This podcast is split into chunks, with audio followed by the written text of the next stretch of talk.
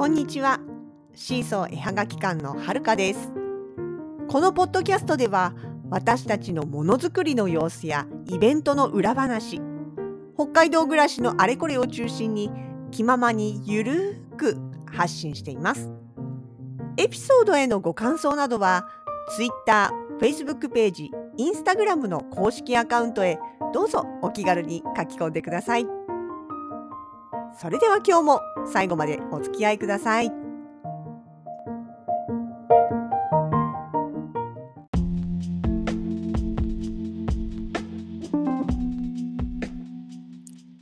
2022年1月の28日土曜日少し前からというか、まあ、今までこれまで何回も時々ふっと過去に自分が書き綴った文章たちにもう一度日の目を見せてあげたいなっていう衝動に駆られることがありまして。本当にね突然なの。いきなりああねあんなにいっぱい頑張って書いたのになって思ったりしてね。でつい先日も本当に全く突然に多分なんかウェブの広告かなんか見た時に全く関係ないんだけどそれを思い出してその衝動に襲われてしまいましてついつい検索をしてしまいました。文章、うん、小説を投稿するサイト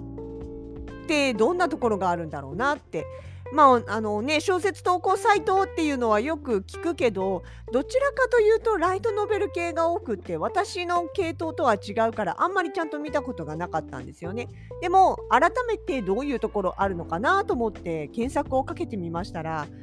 まあねそういうあの比較サイトあのこういう小説ならこういうところがいいみたいなあの比較サイ比較してる紹介文章いっぱい出てきたんでね、まあ、その中でいくつか拾い読みをしてしまいまして、まあ、結果 note。NOTE 小文字の NOTE のノートですね。っていうまあ SNS ですよねあそこ。がいいかなっていう結論になりました。ノートってでもね今まであの何回も見たことあるんです。いろんな人が例えば Twitter とか、うんと、Facebook とか Instagram とかにリンクを貼っていてで、まあ、リンクから飛んでって文書の文章記事を読んだらそれがたまたまノートの中の文章だったっていうそういう形で何回もノートは訪れてるんだけどだから私の中では割とあそこはブログっていう認識だったんですよ。でブログサイトまあほらなんだろうえっ、ー、となんだっけアメーバじゃないやアメブロかそうそうそうアメブロみたいな感じで、えーと、ブログサイトの一つだと思ってたんですよね。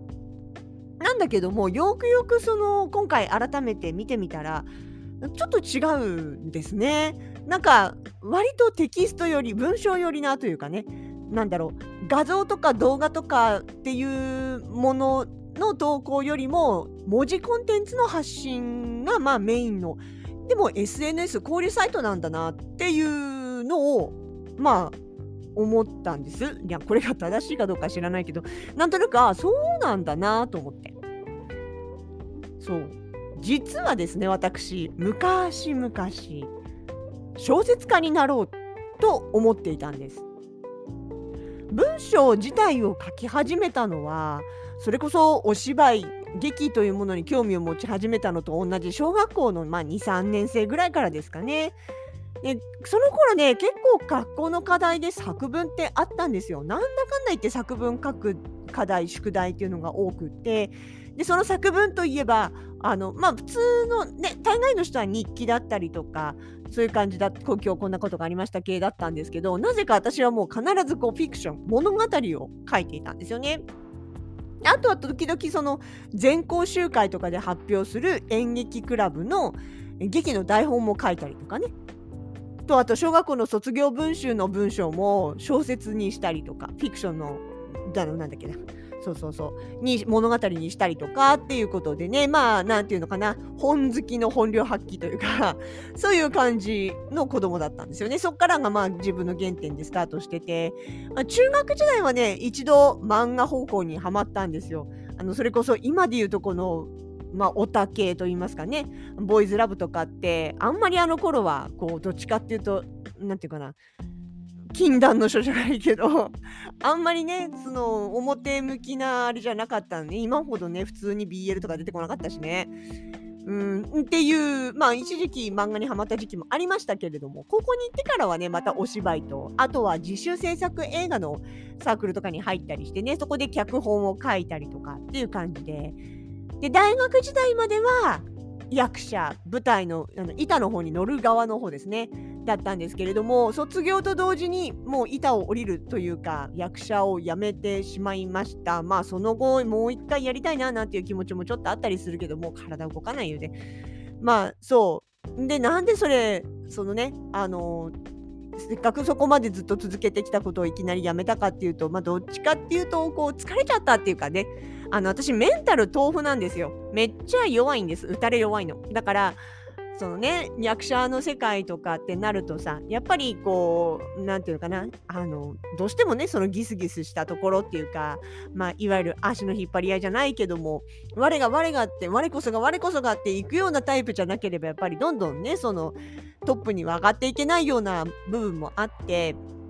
でもそういうそのねお芝居とか本筋じゃないところでこう暗躍したりとか、あの揉め事したりとかもうほんと嫌だったんですよ。もうそれが疲れちゃって。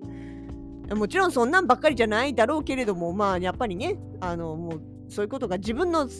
周りで常にそういう状態だとなんかもうもういいやみたいなねもうなんかこう人と関わらないで自分だけで何かその創作を続ける方が気が楽でいいやっていうのがあったんですね。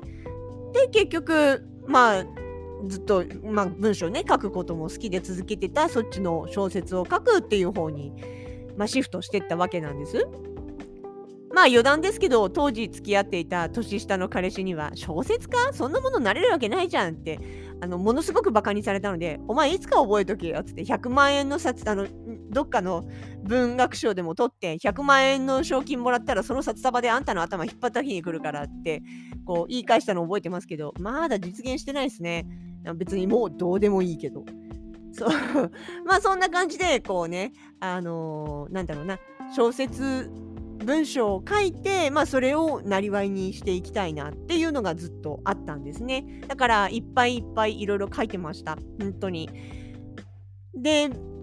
まあね、お小遣い程度ですけど、それでお金をもらっていた時期もあったんですよね。でね、まあそれをやってた頃って結局今、今ほどネットが一般的じゃなかった頃、うんと1900年代の終わりから2000年ぐらいのところだったんですよね。だから発表の場って言っても結局ホームページ自分でホームページ作ってまあさすがに自サバとかなんとかっていうんじゃなくってあの一応そのホームページスペース無料のホームページスペースのサービスみたいなのが始まっててえ、ー、とねそれこそ Yahoo とかでもあったんだよね。ジオシティか。そうそう。とかっていうような無料サービスとかがあってで、まあ、ただ、ホームページ本体については、自分がホームページビルダーみたいなソフトを使って全部作ってやらないといけないっていう感じだったんですよね。まあでも、それでも一応ホームページ作って無料スペース使って、あの多少のね、文章は発表はしたりもしていました。って言ってもやっぱりそのユーザーも限られてるから見てくれる人も限られるし。とかね。あとやっぱりその時はそれでやってていきたいそれで生計を立てたいとかっていう野望があるから全部全部文章を出しちゃったらあのダメだと思って、まあ、出し惜しみっていうかねあの全部全部は出さないというかなんかそういう形でやってきたわけですよ。もう今とは全然違うからさ今だったら逆にちゃんと発表しておくとそれをいいなと思ったら出版しますみたいなのってさ今普通にあるじゃない。でしかも出版もさ昔みたいにそのやれ紙媒体だとかそのルートがどうの流通がどうのとかっていうんじゃなくって何ていうのかな受注制作システムじゃないけどそれこそあのアマゾンみたいなねオンラインで注文してでデータでダウンロードして読めたりするわけじゃないですか。そしたら多分ね出版社の方だってその物を抱える在庫のリスクとかっていう部分が減るからそういう意味では何だろうもすごい今よりもあてか昔よりもずっとあの何て言うかなダウンとお金にできるというかその商売にできるというか出版デジタルではあるけど出版するチャンスっていうのは格段に多いんだと思うんですよね。あのとまあと思うだけ外野だからそう思うかだけなのかもしれないけどでもまあまあまあまあそう当時はねそんなんないからだから結局全部全部出すのはっていうことでかけたうちの一部だけを公開してみたり古くなったやつを公開してみたりっていうまあ出し惜しみ状態でやっていたわけなんですよね。でまあでもねそうちょうどその頃それこそ2002年3年くらいからブログっていうサービスが始まって無料でねブログででそうするとまああのホームページのプラットフォーム自分で一から作らなくってもとりあえずテキスト入れて投稿ってすればなんとなくホームページっぽい体裁ができるようなねそんなサービスが始まった頃だったのでだんだん私もねホームページみたいにめんどくさいものを めんどくさいねって言ったら怒られるけどもう作るのもあれであのそういうブログサービスを利用するようになったんですよね。ただそれと同時に同時期にあの小説は今後は横書きで読まれていく時代になるのかなっていう気がしたんですよ。結局あのウェブって基本横書きじゃないですか。縦書き使うのね限られた言語だけだから基本横書きってなると例えばねあのそれこそ原稿で書いてる時にここで開業したいとかあるいはここで開ページしたいとかあのここで段落もしくはあの行間1個開けたいとかっていうそこの体裁まで考えて作ったものが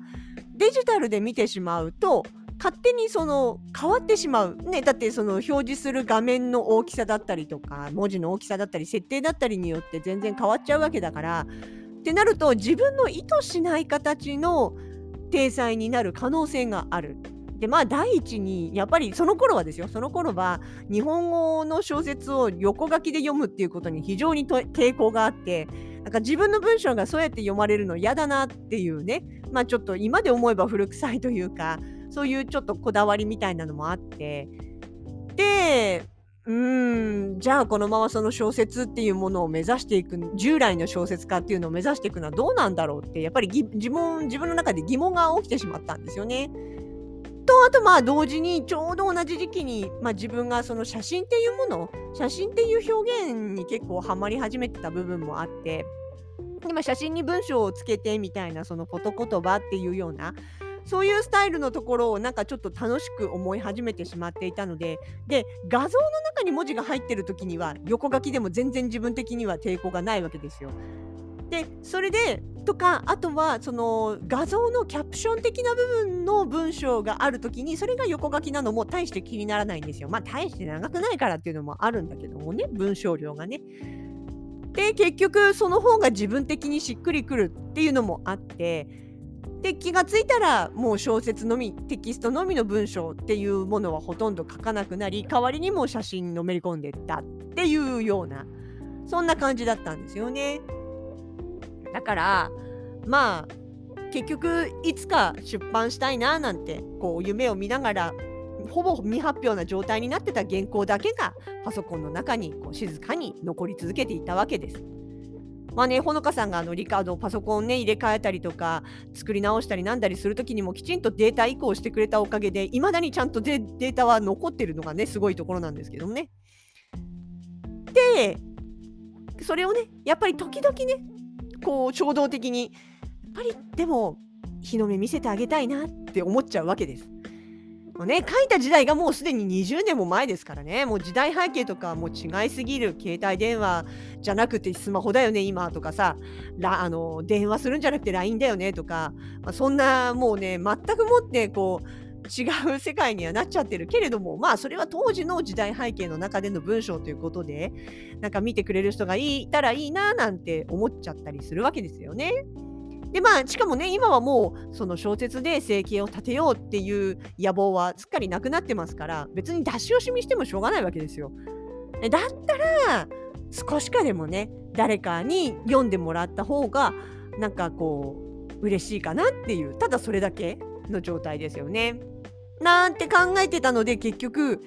まあノートに少しずつ載せてっちゃおうかななんて思って勢いでアカウント作っちゃいました。いつもこんなんやな私。で、まあ、ついでにと思ってね、その原稿、大量の文章の原稿の入ったフォルダを探していたら、とあるブログに投稿していた超短編シリーズが見つからなかったんですよ。見当たらなかった。いや、でも、あのね、直接ブログに入力してると時々突然飛んだりするから、それが嫌で、テキストに入力して、で、コピペでブログに上げてたはずなんですよ。私の記憶の中では。だからそのテキストがどっかに残ってるはずなんだけど、ちょっと見つけられなくって。あー、でもあれちょうどね、良かったんだけどな、そのノートとかに試しにあげるのにはと思って、まあダメだろうねと思いながら一応ネットでブログのタイトルを検索してみたんですよ。もうだってかれこれ15年も更新してませんからね。とっくの昔、しかもブログサービス、まあ、無料のブログサービスでしたし、あまあまあ残ってないだろうって思いながら検索かけたら、一発目に上に上がってきたんですよ。でええー、と思って開いたら、ちゃんと残ってるのね。くりしました。もうとっくの昔に消去されてるかと思った。ほら、最近よくあるじゃないですか。更新が何年以上なかったら、もうその、なんだろう、削除します的なのよくあるから、きっとそういう風になってるんだろうと思ったのに、残ってたんですよね。最後の投稿を見たら、それこそ2007年とかになってるから、でもう15年以上前ですよね。それそんなに更新してなかったのにちゃんと律儀に場所を残しといてくれたんだってちょっと嬉しくなっちゃいましたけど、あ、ただね ID パスワードもう覚えてないんですよだからログインできないの。っていうことはそこに上がってるテキストを一括ダウンロードっていうわけにはいかないんですよね。まああの見える状態テキストだからね見える状態でこうちまちまちまちまコピペしてこうこちらに取り込むしかないんだけど、まあ、でも残ってるだけでもありがたいっていうかねやっぱりそれなりにこう何て言うのかなあのその時の自分の一生懸命で書いたものたちだからあすごいまだ残ってるっていうことにちょっと夜中に感動しておおって独り言を言っちゃいました。まあそれねちょっと時間かかるんで今日はやらなかったですけれども少しずつちょっと自分の方のパソコンにテキストを落としてきてで少しずつ少しずつマイペースにノートに上げていこうかなと思ってます。まあ、ちなみにそのノートなんですけど別に小説だけを載せる予定はなくってどっちかっていうとそのほら普段私がね発信してるインスタだとかツイッターだとかっていうのは私の個人の名前にはなっていてもでもやっぱりこう真相絵はがき感を意識した投稿になってるわけですよ。写真だったり北海道ニュースだったりとか。まあこのラジログも基本的にはそっち方向なんですけどね。だから何ていうのかな。本当に私はるか個人的なその絵はがき感とは関係ない部分の創作っていうのはそんなには出てこないというか出さないようにしてるというかっていう部分があるんですよね。なんだけどもノートについてはもうあの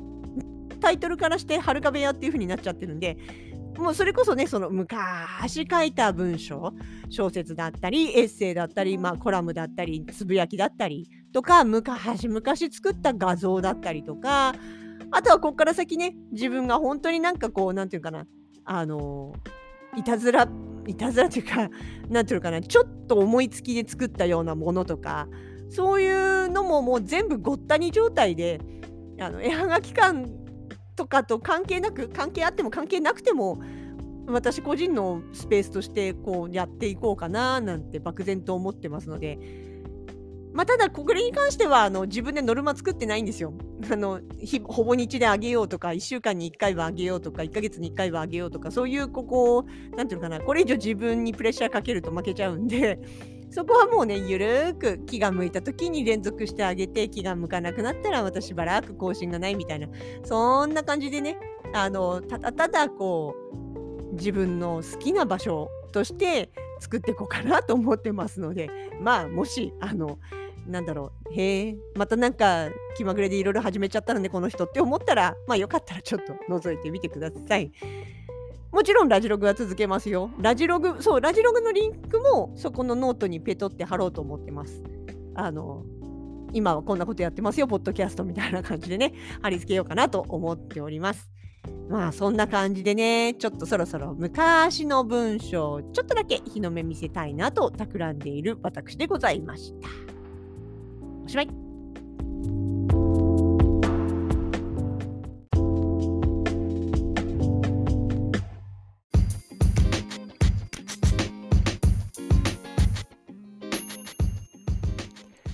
シーソー絵はがき館直近のイベント出店情報です。30日1月30日月曜日はアトモコ。札幌駅前通り地下歩行空間。大通川の広場ビッセ横にて11時から19時半のロングラン開催です。その後2月4日5日土日は白い恋人パークでスノーマルシェ。雪や冬をテーマにした作品が大集合です。